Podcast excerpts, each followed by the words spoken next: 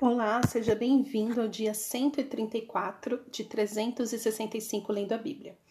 Estamos no livro de 2 Crônicas. Para hoje são os capítulos 13, 14, 15, 16, 17. Muitos capítulos, mas são poucos versículos em cada capítulo. Um, então, aqui, a esta altura do campeonato, Salomão morreu, como nós vimos, Roboão, seu filho, que ficou no seu lugar. Zero de sabedoria, aqui teve divisão entre os povos. E então começa a se falar dos reis que começaram a reinar em Judá. A começar por Roboão, né? Então, quando teve a divisão das doze tribos, então ficou dez tribos para um lado, duas tribos para o outro, Benjamim e Judá o outro lado.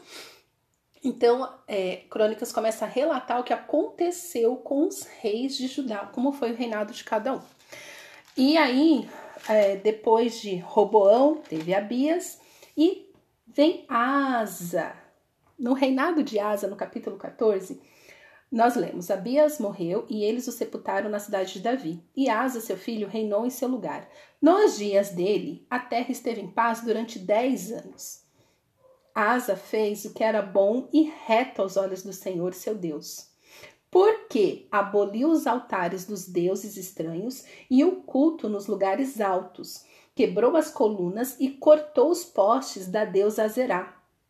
Ordenou a Judá que buscasse o Senhor, Deus de seus pais, e que observasse a lei e o mandamento. Também aboliu de todas as cidades de Judá o culto nos lugares altos e os altares do incenso, e houve paz no seu reinado. Então, Asa, ele, quando ele assume, assume o reinado, ele, ele encontra um povo completamente pervertido, adorando outros deuses. Então, Asa faz uma limpa no reinado. E, e aí, aqui o que nós lemos é que quando ele fez isso, eles tiveram paz. Houve paz no seu reinado. Então, é, se tem uma coisa que, se você quer saber se Jesus está com você ou não, é a paz né? Seja a paz o juiz, é, seja a paz o juiz do seu coração, a paz que excede todo entendimento, Deus de paz, né? É o, é o calçado do evangelho da paz. Então, paz é uma marca registrada do Senhor. Se tem uma coisa uma coisa assim exclusiva, tipo, Deus tem coisas exclusivas, né, que a gente só encontra em Deus, muitas coisas. Agora a paz, essa marca porque assim, pensa, nos dias de hoje, por onde andamos, com quem conversamos, o que mais falta na vida das pessoas é paz. Paz para dormir, paz para viver. As pessoas estão constantemente angustiadas, constantemente estressadas. Paz. Falta paz. E aqui fala que ele fez uma limpa, tirando o quê? Tirando deuses estranhos, tirando adorações indevidas, tirando altares que nunca deveriam ser levantados. Ele destruiu tudo para levar o povo novamente a adorar o Senhor Deus, o Senhor Criador dos céus e da terra. E com isso eles tiveram paz. Então, se você está muito atribulado na sua vida, começa a pensar quais são os altares na sua vida que estão levantados, que não deveriam estar. O que, que você tem adorado? O que, que você tem feito no seu tempo? Com que, que você tem gasto o seu tempo de verdade? Amando o Senhor, adorando o Senhor. Né? Então, é, essa tribulação de vida, essa ansiedade sem fim, esse, né? Quantos crentes com transtorno de ansiedade, oh meus amados, é com muito temor que eu falo isso. Volta-se para o Senhor. Volta-se, fala, Senhor, se eu te amo, por que, que eu tô ando, ando tão atribulado? Deus vai te responder.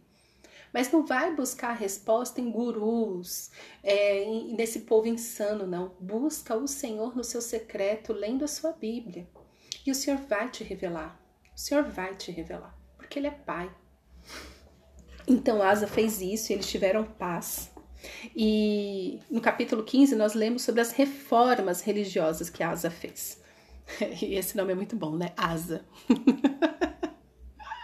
Pausa para rir, né? Asa. Asa, feia. Asa do que, gente? Asa. É que isso escreve como se fosse asa de galinha mesmo, né? A-S-A. Ai, Senhor, perdão, Pai. Continuamos. Perdão, perdão, você que está me ouvindo, mas se você já me ouviu até aqui, você sabe que de vez em quando eu faço essas coisas. Ai, gente, você nunca riu lendo a Bíblia, não? Eu dou muita risada, porque tem umas coisas que eu fico, meu Deus do céu. Ainda bem que ninguém leu isso, falou assim, ai, qual o nome do seu filho? Asa, em homenagem ao rei de Judá, não. não. Bom, continuando. Capítulo 15 fala. Ai, Senhor, perdão capítulo 15 fala: O Espírito de Deus veio sobre Azarias, filho de Obed, de Oded, que saiu ao encontro de Asa e lhe disse: Asa e todo o Judá e Benjamim escutem. Lembre-se, o reino foi dividido, agora ficou só Judá e Benjamim para outro lado. O Senhor está com vocês enquanto vocês estão com ele. Se o buscarem, ele se deixará achar mas se o deixarem, ele também os deixará. Israel esteve por muito tempo sem o verdadeiro Deus, sem sacerdote que o ensinasse e sem lei. Então, qual era o problema de Israel essa altura do campeonato? Eles estavam cultuando deuses que não era o verdadeiro Deus. Eles não tinham sacerdote que os ensinasse. Lembra em Levítico? Lembra do, da função do sacerdote, da família de Levi, eh, da família de Arão, a tribo de Levi? Eles deveriam, eles tinham essa função. Todos nós temos hoje, tá? Por isso, assim, todos nós somos sacerdotes. Se você é crente, você é sacerdote. Então, você tem que estar tá ensinando as pessoas sobre, sobre o Senhor, tá? Isso é uma obrigação sua também. Prazer 2023. Mas aqui ainda cabia ao sacerdote, né? Que hoje em dia muitos atribuem ao pastor, ao padre, ao bispo. Né? Não, todos nós hoje, na nova aliança, em Cristo Jesus, somos sacerdotes. Todos nós, eu, você que está aqui me ouvindo. É, mas nesse tempo, o sacerdote tinha que ensinar, ensinar a viver. Tinha, tinha. E sem lei. A lei aqui está escrita, inclusive, com a, letra, com a letra maiúscula, ou seja, sem a lei que Deus deu através de Moisés, a lei mosaica. Ou seja, o povo rebelde. Era assim que eles estavam. Verso 4: Mas quando, na sua angústia, eles voltaram ao Senhor, Deus de Israel, e o buscaram, foi por eles achado. Por isso que eu comecei falando: se você está angustiado, se você não tem paz, se você não consegue olhar para a sua vida, ter esperança e mesmo assim você ora ao Senhor, você busca o Senhor, para tudo que você está fazendo, respira fundo e fala: Deus, meu Pai, fala comigo. Abre a sua Bíblia e começa a ler. começa a ler é, ouve pregações de gente boa, de gente de Jesus. Para de ficar ouvindo também só pregação motivacional. Ai, você nasceu para vencer. Ai, você nasceu para ser grande. Não sei se você nasceu para ser grande. O que eu sei, que eu, que eu tenho completa convicção que você nasceu para manifestar a glória de Deus. Você nasceu para ser boca do Senhor neste mundo para profetizar bênçãos, mas também para repreender o maligno, repreender, exortar o pecador. Para isso que você nasceu. Você é imagem e semelhança do Senhor. Então, assim, Deus manifesta a bênção dele através dos seus dons e talentos, mas também o juízo dele através do seu discernimento, quando você sabe classificar isso é certo e isso é errado. Então, o povo aqui, porque eles estavam sem o verdadeiro Deus, sem sacerdote que os ensinasse, sem lei, eles estavam o quê? Angustiados. Angustiados. Então, olha a sua vida, você tem cultuado o único e verdadeiro Deus? Você tem cumprido o primeiro mandamento de amar o Senhor, seu Deus, de todo o seu coração, de toda a sua alma e com todo o seu entendimento? Você tem é, aprendido porque se tem alguém para ensinar, então você tem que aprender. E, e, e, você pode sim abrir a sua Bíblia, Bíblia, e começar a ler, e o Espírito Santo vai te ensinar. Ora, fala, vem, vem Espírito Santo, me ensina, e ele vai te ensinar. E a lei. Jesus fala: Eu não vim para anular a lei, eu vim para cumprir a lei. Então, que muitos falam assim: ai, Jesus anulou a lei de Moisés, eu quero te dizer que é mentira. Jesus não anulou a lei, ele cumpriu a lei. Ele veio nos mostrar como a gente pode ter uma vida decente, amando o Senhor.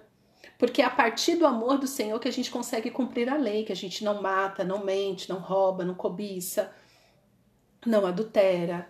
É por causa do primeiro mandamento, é por causa da lei. Entende? Jesus não anulou, Jesus ele cumpriu. Então pensa, esse povo que parecia que eles estavam vivendo em festa, mas eles estavam angustiados. E aí lá no fundo, eles se voltaram para o Senhor, falando: Nossa, tem um Deus. E clamaram, e buscaram, e foram por eles achados. Verso 5: Naqueles tempos não havia paz nem para os que saíam, nem para os que entravam, mas muitas perturbações sobre todos os moradores daquelas terras porque nação contra nação e cidade contra cidade se despedaçavam, porque Deus os afligiu com todo tipo de angústia.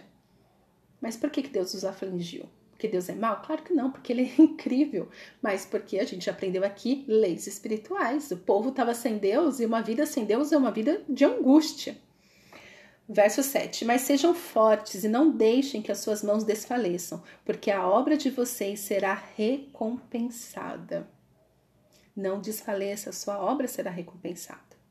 Verso 8: Ao ouvir estas palavras e a profecia do profeta, filho de Oded, Asa se animou e tirou as abominações de toda a terra de Judá e de Benjamim, bem como das cidades que havia conquistado na região montanhosa de Efraim. Ele renovou o altar do Senhor, que estava diante do pórtico do Senhor. Congregou todo Judá e Benjamim e também os de Efraim, Manassés e Simeão, que estavam morando entre eles, porque muitos de Israel passaram para o lado de Asa vendo que o Senhor seu Deus estava com ele. Presta atenção.